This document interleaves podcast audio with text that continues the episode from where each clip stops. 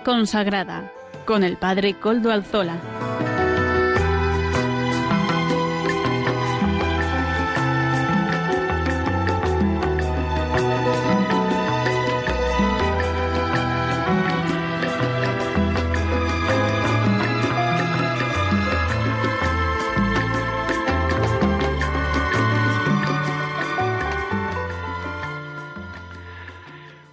Tardes, hermanos, amigos y oyentes. Hoy es jueves y son las cinco de la tarde, una hora menos en las Islas Canarias.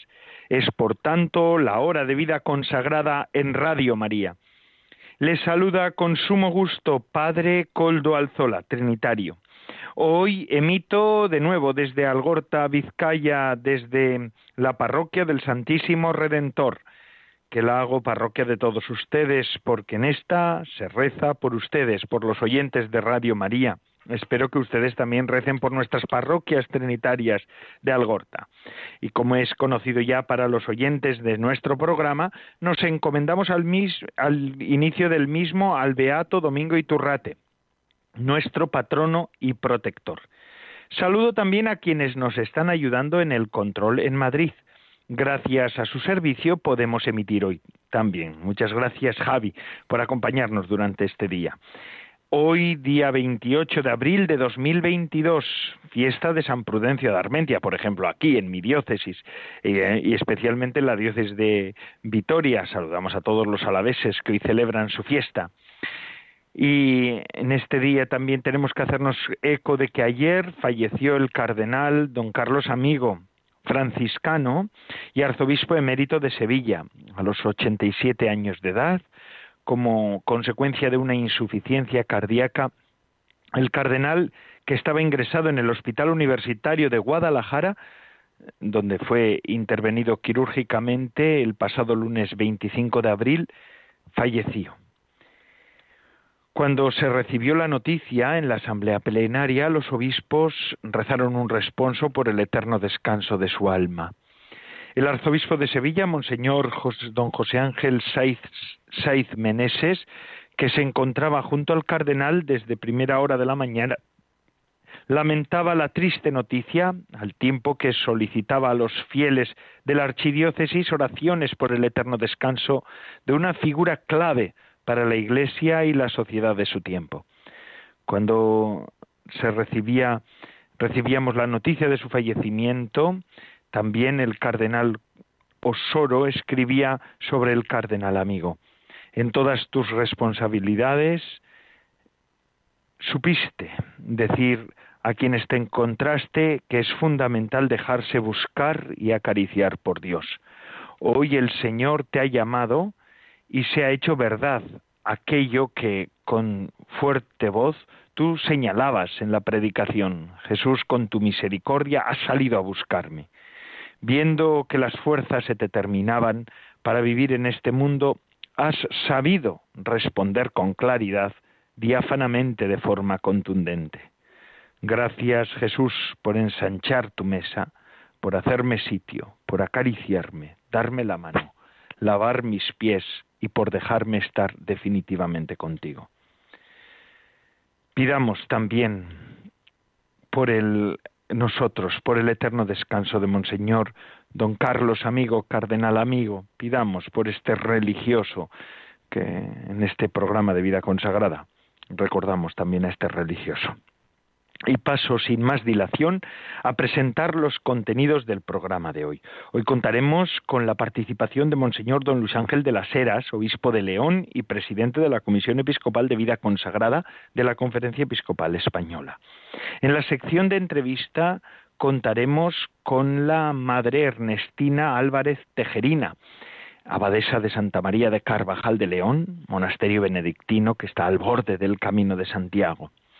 Amaro Villanueva, nuestro colaborador, nos presenta, como todas las semanas, el espacio Música para Evangelizar.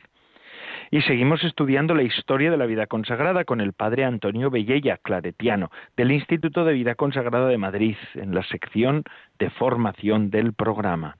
Ya saben además que se pueden poner ustedes en contacto con el programa por medio del correo electrónico de este mismo programa, que ya saben cuál es, pero se lo recuerdo. Vida consagrada arroba es vida consagrada arroba es. Ustedes pueden escribirme a ese, a ese email y yo mismo les contestaré. Recuerdo además que ya nos pueden escuchar por medio de los podcasts de la web. Ya suben el nuestro. No lo olviden. Y así pues, ahora sí, sin más dilación, comenzamos con los contenidos del día de hoy. Adelante, Monseñor don Luis Ángel de las Heras, presidente de la Comisión Episcopal de Vida Consagrada, con estos minutos de reflexión que nos ofrece. Buenas tardes, amigos de Radio María.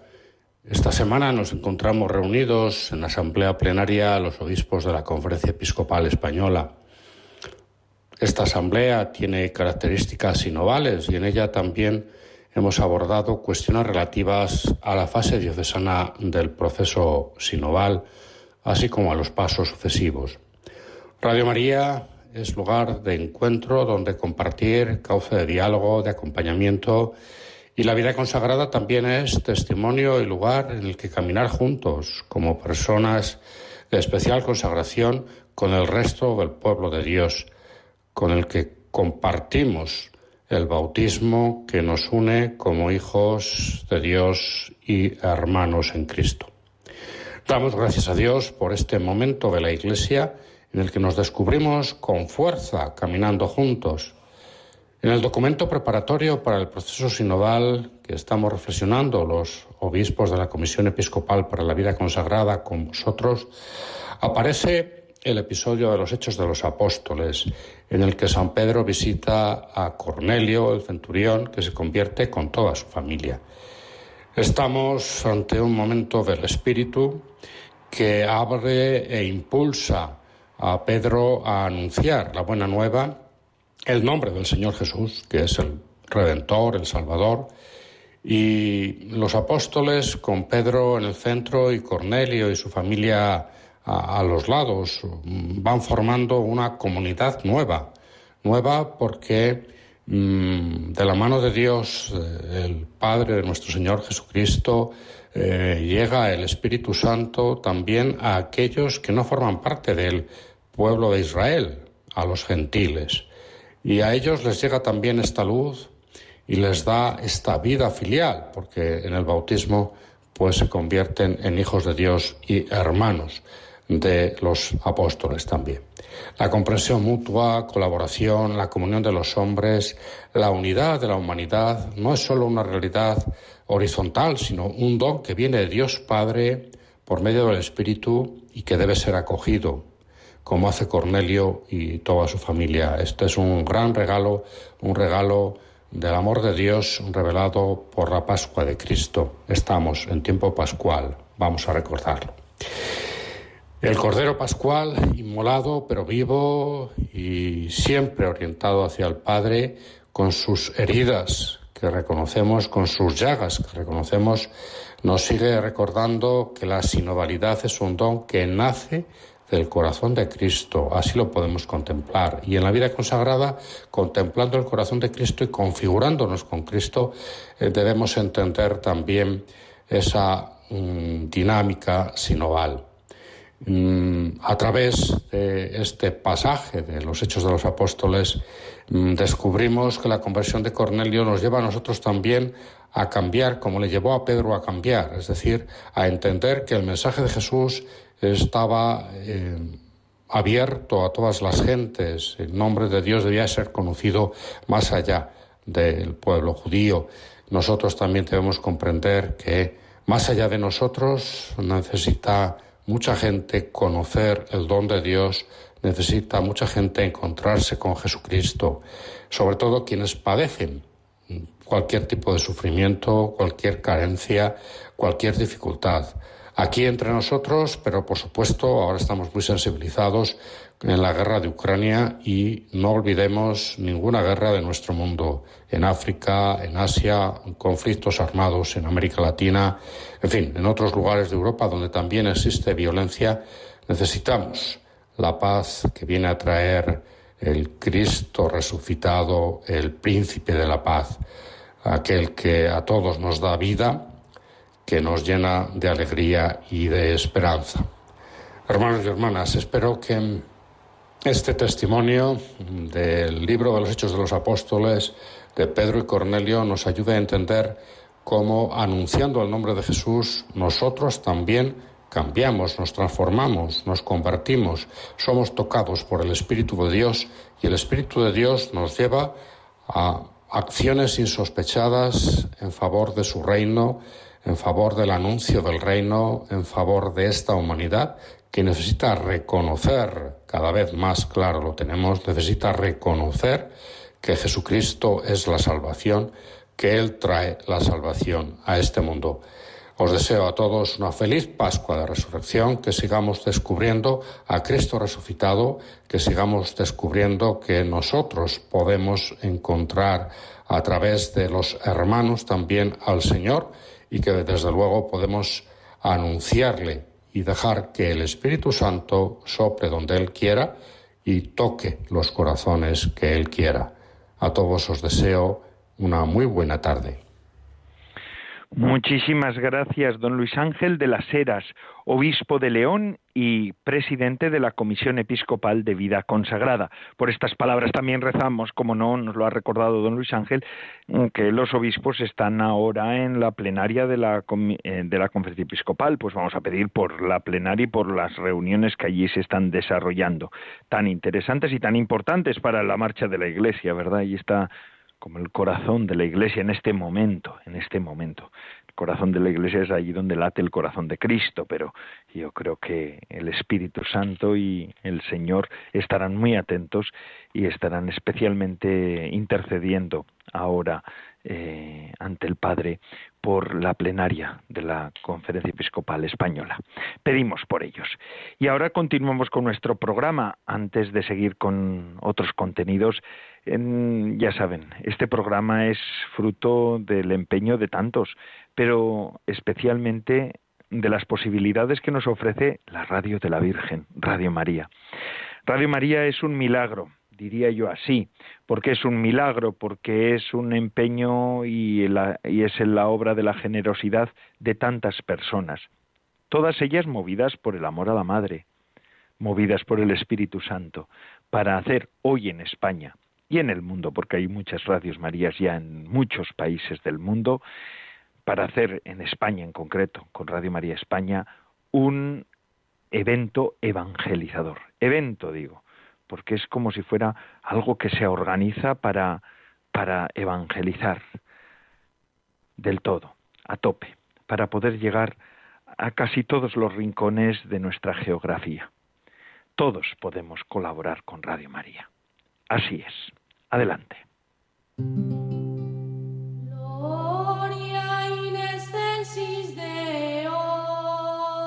¿Por qué buscáis entre los muertos a quien vive? dijo el ángel a las mujeres que iban al sepulcro. En efecto, Jesús no es un personaje histórico del pasado, sino que es el resucitado siempre vivo en medio de su iglesia.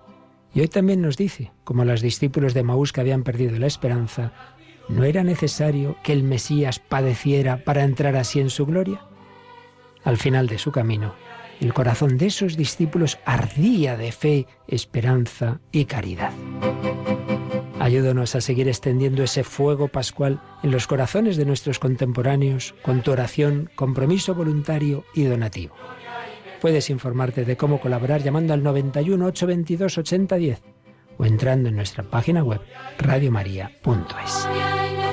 Radio María difundiendo la gran esperanza con aquella que es causa de nuestra alegría.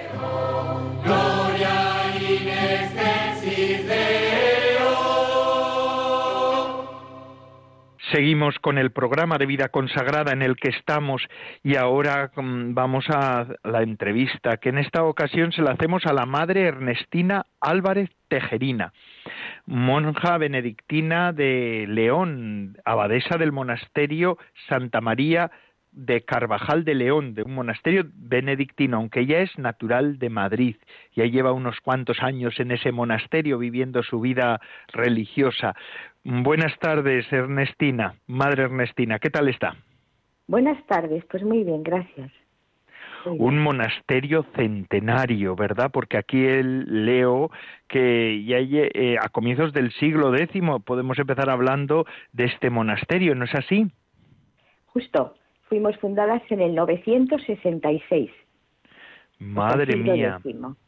En de el siglo monasterios, sí, España. De los primeros monasterios de España. De España, sí. Así que monasterios benedictinos, me refiero, claro. Sí, sí, sí, sí. Así que mm, diez siglos, más de diez siglos de vida monástica en ese mismo lugar. Sabrá, las paredes sabrán a mística, por lo menos. Bueno, concretamente en el mismo lugar no, porque ah, no. por estas, no, tienes estas vicisitudes de la historia que yo creo que tenemos todos, pues fuimos trasladadas a, a Carvajal de la Legua, a una legua de León, en el 1148. Luego ahí tuvimos un paréntesis fuera de León ciudad, pero luego volvimos en el 1600 y desde ahí sí, ya volvemos a estar donde ahora estamos. Qué bueno. Eh, suele ser bueno, ¿verdad? Porque yo también soy de una orden centenaria. La orden trinitaria tiene más de 800 años. Y es que, claro, cuando uno vive tantos años, tiene tiempo para todo, para crisis, para reorganizarse, para rearmarse, salir de un sitio, empezar en otro, y así esto te da como una cierta tranquilidad ante la vida, porque a veces las personas nos asustamos por lo que va viniendo, pero en el pasado también fue así.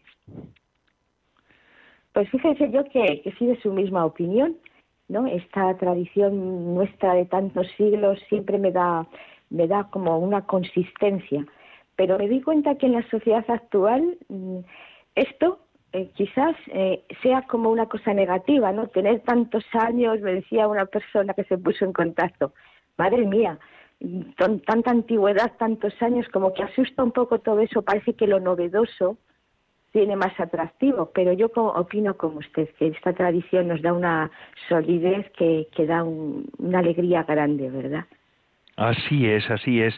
Madre Ernestina, benedictina, ¿qué es ser benedictina en este momento? ¿Cómo, ¿Cuál es esta orden, que también es más centenaria que el monasterio? Sí. Mire, pues por resumirle mucho, claro, los monasterios, San Benito y los monasterios fueron siempre centros de espiritualidad, lejos de lo que mucha gente se puede pensar, ¿no? El que nos equipararon a la clausura, que va.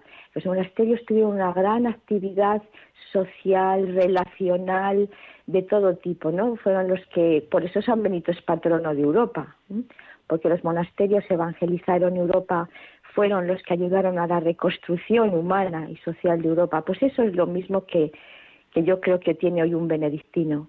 Un benedictino siempre es un hombre de, de relación y que quiere transmitir lo que él vive, su espiritualidad. Y en lo que vivimos es simplemente la alabanza, una vida de búsqueda de Dios en la alabanza. Búsqueda de Dios y alabanza, qué hermoso. Le voy a decir, Madre Ernestina, que nosotros, en nuestro programa de vida consagrada, en el que tengo el gusto de entrevistarla, estamos haciendo un curso de vida, de la vida consagrada, de la historia de la vida consagrada, con el padre Antonio Bellella. Y él nos ha explicado también, hace unas semanas, nos explicaba el inicio del monacato con San Benito, inicio también que al final fue para, para Europa, no para España, sino para toda Europa, ha sido una aportación eh, providencial, ¿verdad? Porque ha sido quien dio también cierta consistencia a la Europa maltrecha después de la caída del Imperio Romano. Y ha sido un momento también fecundísimo para la Iglesia. Y hoy en día, después de tantos siglos, el ser benedictino está en boga y hay monasterios que, siguen la regla de San Benito. Si usted tuviera que subrayar algo de la regla de San Benito, ¿qué diría? Por ejemplo, permítame que yo le haga una pregunta. ¿Qué nos diría usted de la lección divina? ¿Qué es la lección divina para ustedes? Bueno, si me permite, voy a adelantar un poco a esta pregunta diciendo qué destacaría yo de nuestra regla, porque llama la atención, ¿verdad? Que una regla escrita en el siglo VI pueda tener una actualidad, una vigencia para una persona, no solo monje o monja del siglo XXI o XXII, sino para la gente. Se está, extendiendo la espiritualidad laica. Pues mire, la discreción y la humanidad es una regla muy humana y que ha perdido tanto porque puede ser aplicada mm, por todo tipo de personas. No se necesita ser ni muy inteligente ni muy bueno, no. Y por eso es por lo que yo creo que, eh, perdura. Y referente a la lección divina, pues sí, los monjes, eh, solo es nuestra espiritualidad, es muy sencilla, es bíblica, contacto diario muy prolongado con la palabra de Dios. Tenemos mínimo, mínimo dos horas eh, continuas de, o por lo menos al día de, de lesión divina, contacto con la palabra de Dios y luego litúrgica, la celebración de la liturgia, que es también palabra de Dios, pero celebrada, cantada, compartida. Y esta es los pilares, de los pilares básicos de nuestra vida, la lesión divina. Este contacto no es un contacto para estudiar la palabra ni para discutirla, sino para eh, es encuentro, encuentro con Dios, oración, orar con la palabra de Dios. Qué hermoso, qué hermoso. Orar con la palabra de Dios en, en una en una vida común, ¿verdad? Que es también lo propio de los monasterios. Eh, Madre, a mí me gustaría que usted nos presentara, bueno, siempre cuando uno vive en una familia, sea religiosa o sea una familia iglesia doméstica, una familia pues natural, digamos así, eh, uno cuando vive en una familia le gusta presentar la familia. Dice, esta es mi familia, porque en realidad para los religiosos también es como presentar a nuestra novia, a nuestra esposa, a nuestro esposo, ¿eh? de alguna manera. Mm, eh, y para usted su familia es la orden benedictina, pero es también su monasterio, digo yo, ¿no? Pues lo propio de la vida monástica. Eh, ¿Qué nos, ¿Cómo nos presentaría usted su monasterio de Santa María del de Carvajal?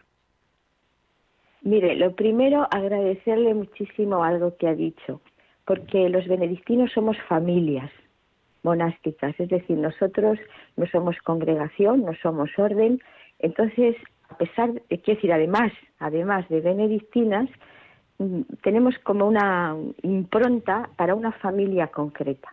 O sea que sí, hablar verdaderamente de nuestra familia, lo que me pide, pues como usted dice, ¿no? Qué alegría esta oportunidad. Pues qué le diría de mi comunidad primero eso de muchos siglos que ha tenido una historia como todas las historias, ¿no? Eh, pues muy con muchas dificultades y hemos salido adelante eh, nacimos en el siglo X para cuidar los restos de San Pelayo, niño mártir, que había muerto en Córdoba. Eh, luego estos restos eh, pasó al Manzor y los llevaron a Oviedo. Nosotros tuvimos que huir a Oviedo y volvimos. Y una vez vueltos nos volvieron a mandar a, a Carvajal de la Legua. Y después de volver ya estamos desde el 1600 en León. Y somos ahora mismo una comunidad pequeña, sencilla, somos 14 monjas y vivimos mucho la espiritualidad monástica, como le comentaba, que está con cuatro pilares fuertes. La, la lesio divina, la celebración litúrgica de alabanza, la vida de comunidad y el trabajo. Para San Benito ya era muy importante el trabajo. ¿A qué nos dedicamos en la actualidad? Pues mire, tenemos una hospedería monástica, como casi todos los monasterios, porque el monje es un hombre de brazos abiertos. Tenemos un taller de ornamentos, un taller de ornamentos y tenemos un albergue de peregrinos. Este, el monje como ser de brazos abiertos nos, nos empuja a abrir nuestras puertas a todo tipo de personas, entre ellos principalmente, como dice San Benito, peregrinos, pobres y peregrinos. Y aquí desarrollamos nuestro día a día. Sí, qué bonito. Ha sido, es interesante, ¿verdad?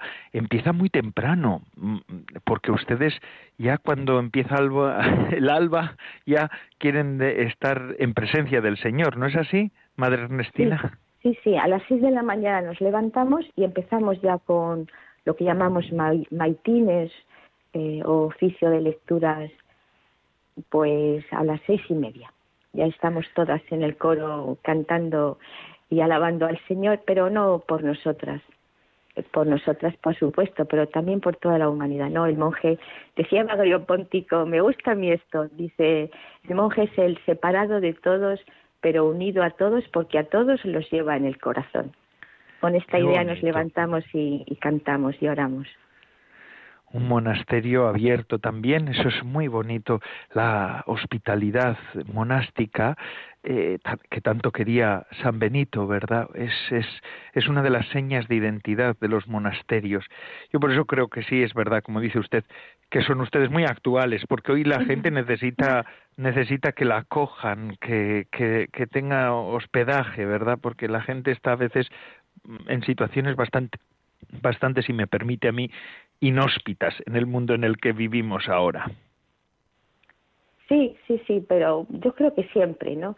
El hombre es un ser que está buscando siempre casa existencialmente, un lugar donde cobijarse, está como lanzado a la, a la intemperie y entonces esto hace que, que la acogida benedictina, hablo de la mía porque es la que conozco, pues siempre tiene lugar y tendrá lugar. Un sitio donde, yo lo digo siempre cuando llega alguien, digo, aquí tiene usted para siempre ya su casa, porque el monje es un hombre de la estabilidad para todo.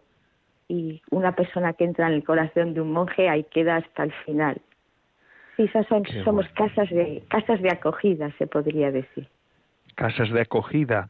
Uy, qué, qué hermoso en un mundo que necesita ser acogido, ¿verdad? Así también, por eso en, en el monasterio puede entrar Cristo, porque Cristo necesita acogida, ser acogido, ¿no? Eso ha sido el verbo encarnado, el verbo acogido. Bendito sea el Señor. Eh, Madre, vamos a, ahora a dedicarnos a la Pascua, porque en un monasterio la Pascua tendrá una resonancia, bueno, la vida litúrgica entera, ¿verdad? Y el año litúrgico, pero la Pascua tendrá una resonancia singular en el monasterio. ¿Cómo viven en el monasterio la Pascua, este tiempo tan gozoso y glorioso que vive la Iglesia? Bueno, pues mire, eh, una pregunta, claro, de actualidad porque estamos viendo la Pascua. Sí, en la celebración, pero hay un dato muy, muy típico de un benedictino y que a la gente no lo conoce probablemente. San Benito, eh, cuando él empieza su, su camino monástico, vive, se mete en una cueva en Subiaco. Durante tres años, dice mm, San Gregorio, que es el que nos relata en sus diálogos, que él era una cueva muy angosta. Y de pronto llega un sacerdote y le anuncia la Pascua dice, sal de ahí que es Pascua. Y entonces le dice Benito una cosa que a mí me, también me emociona, dice, pues mira, sé que es Pascua porque me he podido encontrar contigo. Entonces, curiosamente, el benedictino vive la Pascua y vivimos ahora estos momentos principalmente como encuentro, como relación, como compartir la alegría de Cristo resucitado, pero compartiendo. Por eso se aumentan mucho los momentos de comunidad, de encuentro con nosotras, es decir, la Pascua como encuentro verdaderamente con, todo ser humano, que es a lo que estamos llamados desde la sinodalidad, ¿verdad? Que nos están inculcando ahora tanto. Claro, Claro, fíjese, toda la Iglesia está viviendo este tema de la sinodalidad. El Papa ha, lanzado, podríamos decir, a la Iglesia universal a una reflexión de en clave de sinodalidad. ¿Cómo viven ustedes la Pascua en clave de sinodalidad? Pues sí, esto, como le comentaba un poquito, ¿no? Eh, siempre que nosotras nos encontramos, que es durante todo el día, pero hay momentos especiales de encuentro, pues con una alegría muy grande de compartir, porque nosotros la vida que compartimos tiene una intensidad eh, muy, muy grande. Una vez me decía un sacerdote que quedaba asombrado al nivel que tenemos de comunión al menos, claro, yo hablo de, mi comunidad, que es la que conozco, ¿verdad? ¿No? Y es una comunión tan intensa en todos los aspectos, físico, emocional, espiritual, y para nosotros en la Pascua pues se refuerza mucho todo esto, todo este compartir, esta comunión, procurando hacer lo que dice el Señor, no ser un solo cuerpo y un solo espíritu. Qué hermoso, qué hermoso. Pues madre, muchísimas gracias por abrirnos de alguna manera eh, las puertas de su monasterio, de su casa, de su familia.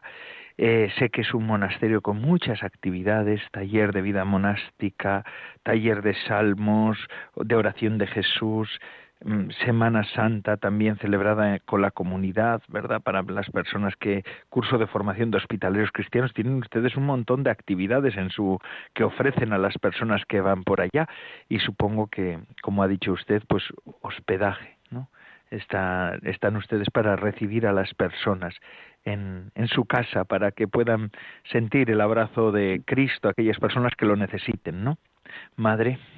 Sí, sí, todo eso, que tenemos una escuela de formación, de experiencia religiosa, sí, todo lo que ha dicho. Procuramos ser, como dije al principio, un centro de, espiritualidad, de irradiación, aportando esto, que es nuestro granito de arena a la sociedad actual, uniendo también siempre fe y cultura. Qué hermoso. Pues muchísimas gracias, Madre Ernestina, porque abadesa del monasterio Santa María de Carvajal, no del Carvajal, sino de Carvajal, ¿no? es así el, el nombre. Muy bien. Eh, Muchísimas gracias. Eh, la entrevista es por medio del teléfono, como se darán cuenta los, los, oyentes, y claro, cuando no nos podemos ver las caras, pues pasan estas cosas, que cada uno no sabe cuándo entrar y cuándo salir en la entrevista, pero nos hemos apañado. ¿eh? Madre Ernestina, lo hemos hecho lo mejor posible. Lo importante es que algún día nos veamos y podamos ya hacer la entrevista cara a cara. ¿Le parece? ¿Me invita a su comunidad? Por supuesto, por supuesto, es que para, todo el mundo tenemos siempre la puerta abierta, claro.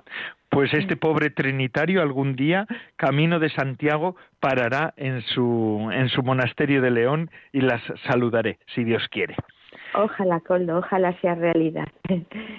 Muchísimas gracias, Madre. Y sin más, seguimos con nuestro programa. Ahora vamos a pasar a la sección Música para Evangelizar, que todas las semanas nos ofrece eh, nuestro colaborador, Amaro Villanueva. Adelante, la música para evangelizar.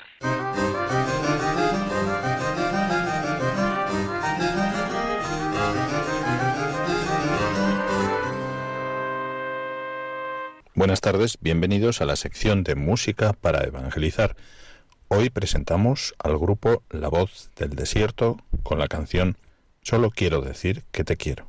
Lo escuchamos.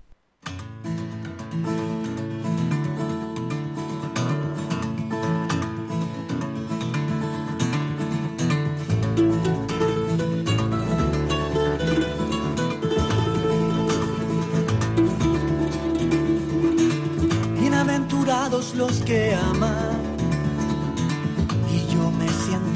tan amado Señor. Bienaventurados los que lloran, con tus lágrimas en forman ríos que conducen hasta Dios.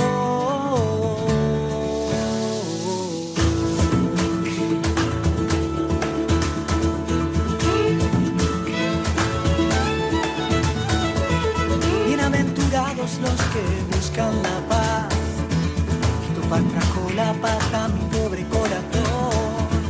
Bienaventurados los sufridos, con tu consuelo me haces fuerte, me acompañas el día de hoy.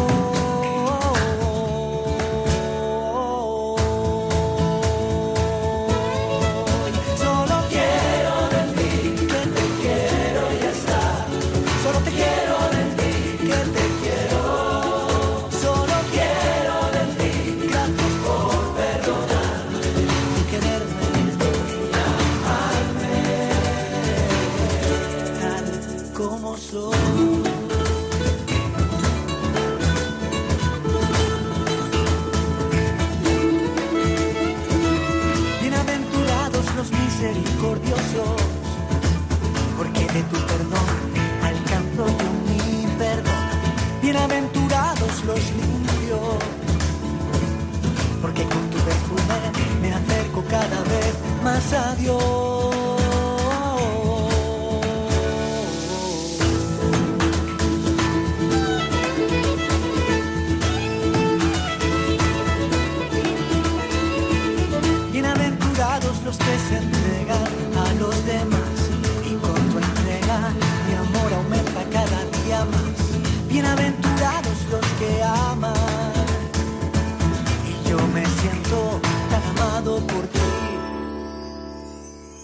Oh Señor.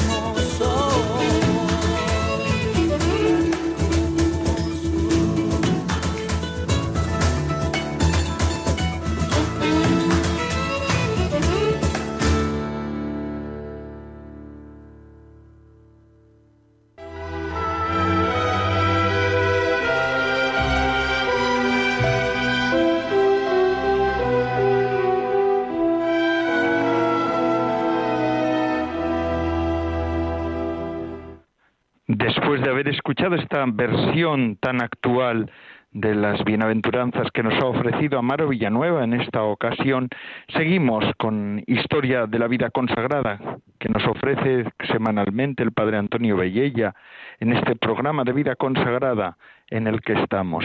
Adelante, Padre Antonio Bellella. Muy buenas tardes a los oyentes de Radio María. Muchas gracias una vez más por su atención. De nuevo estoy con ustedes para continuar el curso de Historia de la Vida Consagrada. Poquito a poquito hemos ido avanzando a través de los siglos y casi sin darnos cuenta ya estamos en el siglo XVI. El siglo XVI es un momento muy importante de la historia, precisamente porque en él se producen una serie de acontecimientos que permiten hablar de un cambio de época. El primer acontecimiento son los viajes de circunnavegación de la Tierra. Todos lo conocemos, el 12 de octubre de 1492, Colón alcanza con sus naves las islas, una de las pequeñas islas de las muchas que hay en el Caribe. Desde esta pequeña isla, poco a poco se va avanzando por todo el continente hasta llevar a cabo la conquista de América. La colonización y la conquista de América tiene una importancia histórica enorme, no me puedo detener en ello, pero es la primera globalización. Unida a la conquista y colonización de América está toda la evangelización del continente. Y la evangelización del continente desde el punto de vista de la historia de la Iglesia es un elemento fundamental. No nos olvidemos de que el actual pontífice viene precisamente de América del Sur.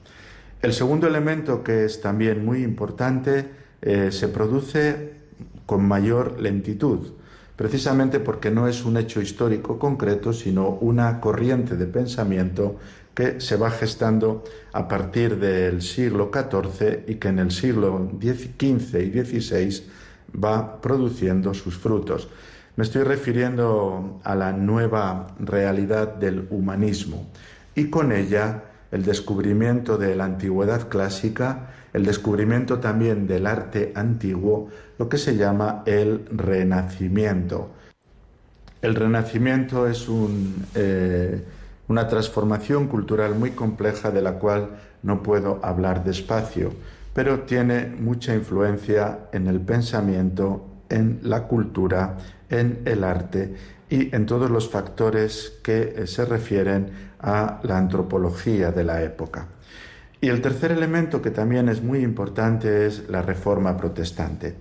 De los tres elementos que les he dicho, la primera, el primero los viajes de circunnavegación, el segundo la nueva cultura del Renacimiento, este es el más tardío, porque podemos decir que inicia en el año 1517.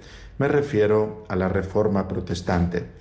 La Reforma Protestante tiene un día de inicio, que es en abril de 1517, pero de suyo la propuesta de reforma, como ya les hablé en los anteriores programas, es muy anterior. Si recuerdan, desde principios del siglo XV, la propuesta de reforma era muy sentida y también muy reclamada por el pueblo cristiano y también evidentemente por los obispos. Les hablé en un momento dado de la propuesta, la reforma en la cabeza, es decir, en la jerarquía y en el cuerpo, es decir, entre los miembros de la Iglesia. Estos tres elementos configuran una nueva vida consagrada y un nuevo modelo de vida consagrada que a los modelos antiguos, tanto los monjes como los mendicantes, les obliga a una cierta transformación, a asumir ciertos cambios y favorece el surgimiento de un nuevo modelo, que es el que se llama la vida religiosa.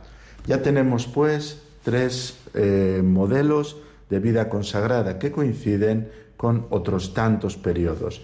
Entre el siglo III y el siglo XII, el modelo monástico, entre el siglo XIII y el siglo XV, el modelo mendicante, a partir del siglo XVI, la vida religiosa, el modelo de la vida religiosa, que luego ha sido la denominación que nosotros más hemos utilizado, hasta que Juan Pablo II, en el año 1996, con la exhortación apostólica Vita Consacrata, vida consagrada, después del sínodo de la vida consagrada, transformó el concepto y nos dio un nuevo concepto genérico para hablar de la consagración en la Iglesia, es decir, la vida consagrada.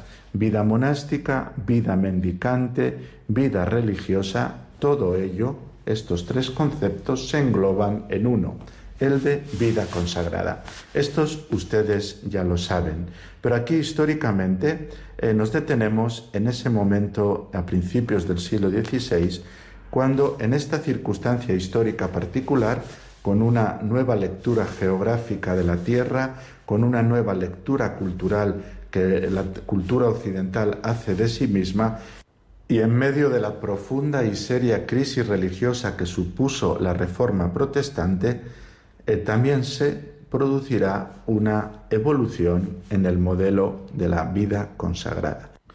Quisiera hablar un poquito más de las consecuencias que tuvo la reforma protestante para la vida de la Iglesia.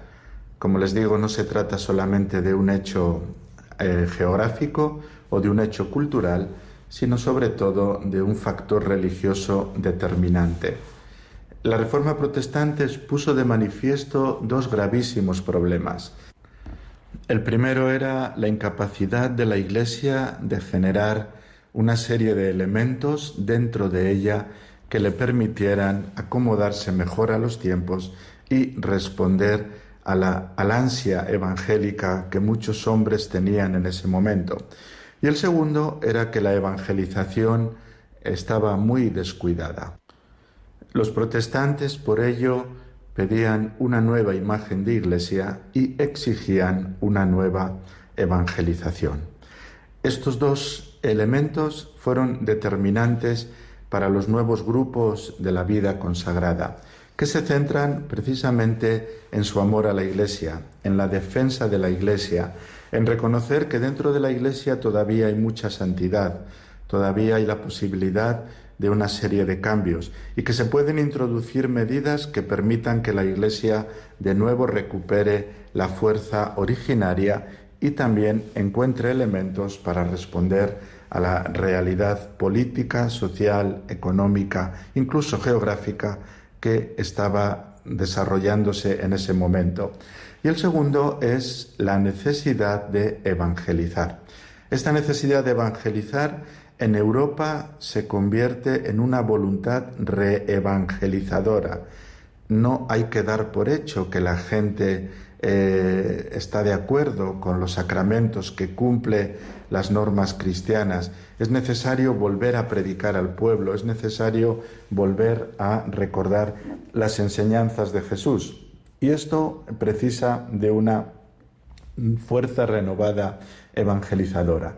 Y en segundo lugar, en las nuevas tierras que se están encontrando, hay que llevar la palabra del Evangelio. Comienza una enorme primavera misionera, no sólo una propuesta de una nueva evangelización en los lugares tradicionalmente cristianos, sino la voluntad de una primera evangelización en las tierras conquistadas. Por eso todos los grupos que surgirán de la vida religiosa, de los cuales empezaré a hablar concretamente la semana próxima, comparten estos dos elementos, el eclesiocentrismo, hablemos de la Iglesia, renovemos la Iglesia, y la evangelización, como reevangelización y como nueva evangelización. Muchas gracias. La próxima semana ya hablaremos de instituciones concretas. Muchísimas gracias, Padre Antonio Bellella del Instituto de Vida Consagrada de Madrid, por estas, estas clases que nos está dando semana tras semana sobre la vida consagrada, sobre la historia de la vida consagrada. Gracias de corazón. Eh, estamos aprendiendo mucho, ¿verdad? Y ahora, antes de concluir el programa, vamos a hacer referencia, como siempre lo hacemos, al domingo que nos llega. Es el tercero del tiempo de Pascua, este domingo que vamos a celebrar, con un evangelio hermosísimo de, bueno, todos los evangelios son hermosos, porque hablan de la luz de Jesucristo y de la verdad en Cristo, pero este es quizá, podríamos decir, hasta tierno es que es el Evangelio de la aparición del Señor en la orilla del lago de Tiberíades, ¿verdad? Termina y este termina con la investidura de Pedro en su ministerio de pastor. Todo en el Evangelio anterior es preparación. Primero, pues la mm, pesca malograda. Luego pasará a la pesca milagrosa, tras la que Pedro, dándose cuenta del milagro, se arroja al agua para llegar nadando hasta el Señor y mantenerse a su lado sobre la roca de la eternidad. Mientras el resto de la Iglesia trae la cosecha, su cosecha, la cosecha de Cristo, su pesca. Después es Pedro solo el que arrastra hasta la orilla la red repleta de peces. Y finalmente se le plantea a Pedro la cuestión decisiva. ¿Me amas más que estos? Sí, precisamente tú, Pedro, que me negaste tres veces. ¿Me amas más que este discípulo amado que tuvo el valor de permanecer junto a mí al pie de la cruz? Eso es la pregunta que Jesús le hace. Pedro, que es consciente de su culpa, cuando el Señor le repite tres veces la misma pregunta, pronuncia un primer sí lleno de arrepentimiento pues en modo alguno puede decir no. Y toma prestada de Juan la fuerza para ello. Esto es expresión de la comunión de los santos. Sin la confesión de este amor más grande, mayor, un amor mayor, el buen pastor que da su vida por sus ovejas no podría confiar a Pedro la tarea de apacentar su rebaño. Pues es que el ministerio que Jesús ha recibido del Padre es idéntico a la entrega amorosa de su vida por sus ovejas.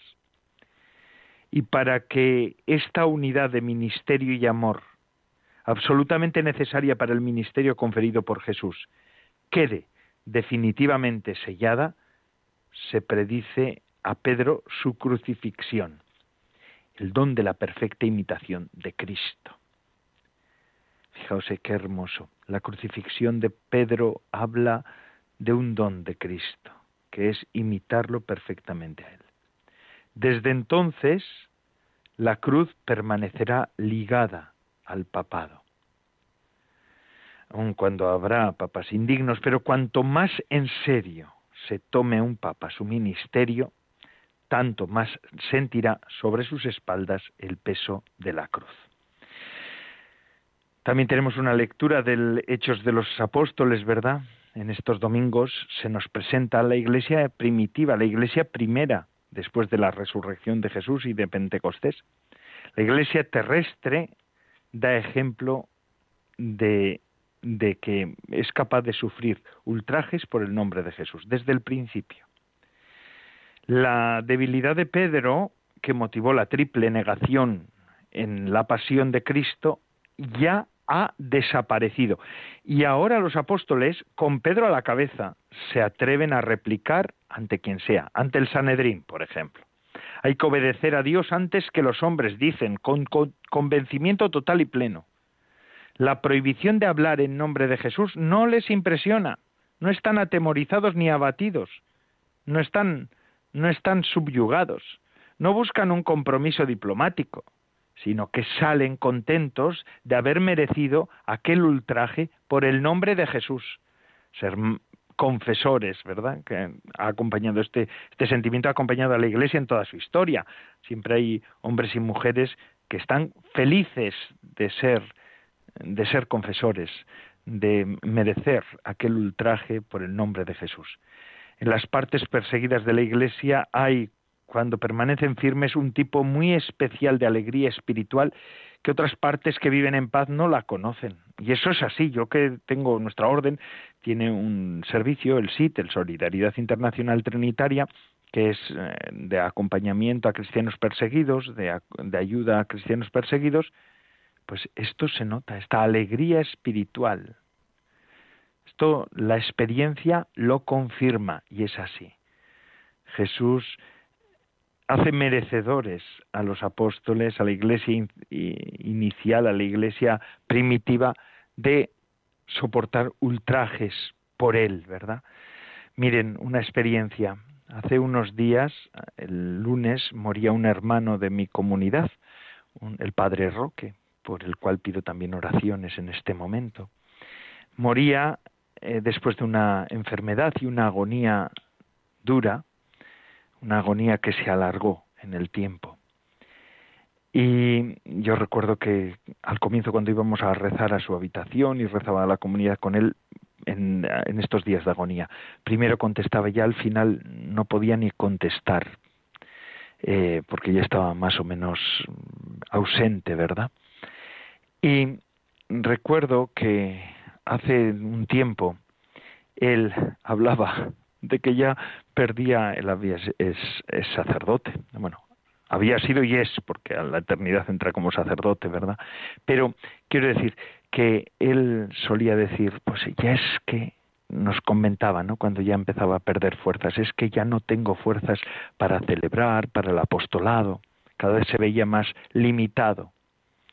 Y solía decir, que Dios me haga merecedor de este ofrecimiento que hago de mi vida en este estado. El ofrecimiento que él hablaba al que hacía referencia era pues su enfermedad, su debilidad, sus a veces sus dolores. Tenía un cáncer de vejiga y esto también le provocaba incomodidades. Ese ha sido, estoy convencido, el altar del Padre Roque en los últimos tiempos. Él celebraba, concelebraba la Eucaristía, le dábamos de comulgar porque ya no podía celebrar. Eh, así ha recibido la unción de los enfermos en distintos momentos, pero en realidad su altar es ese ofrecimiento de su vida magullada, ¿no? Y yo digo, pensaba y el día de su funeral decía, ciertamente sí que ha sido merecedor de este ofrecimiento. El Señor ha recibido ese ofrecimiento. Y es que esto lo, lo, decían también los primeros discípulos, ser merecedores de recibir ultrajes por el nombre de Cristo. Este, esta es la realidad, hermanos.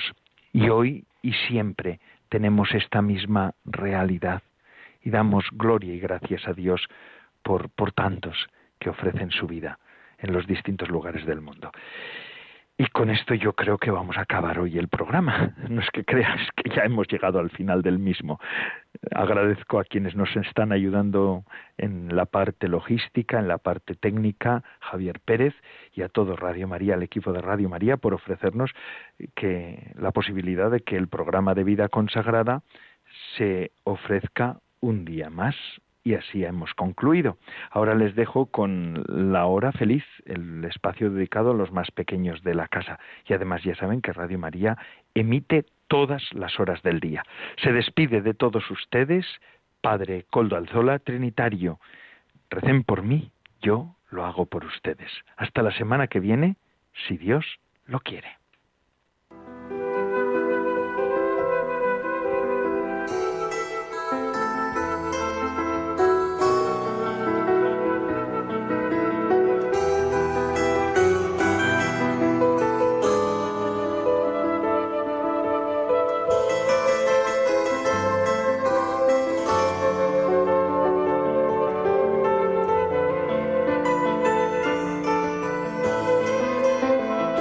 Consagrada con el Padre Coldo Alzola.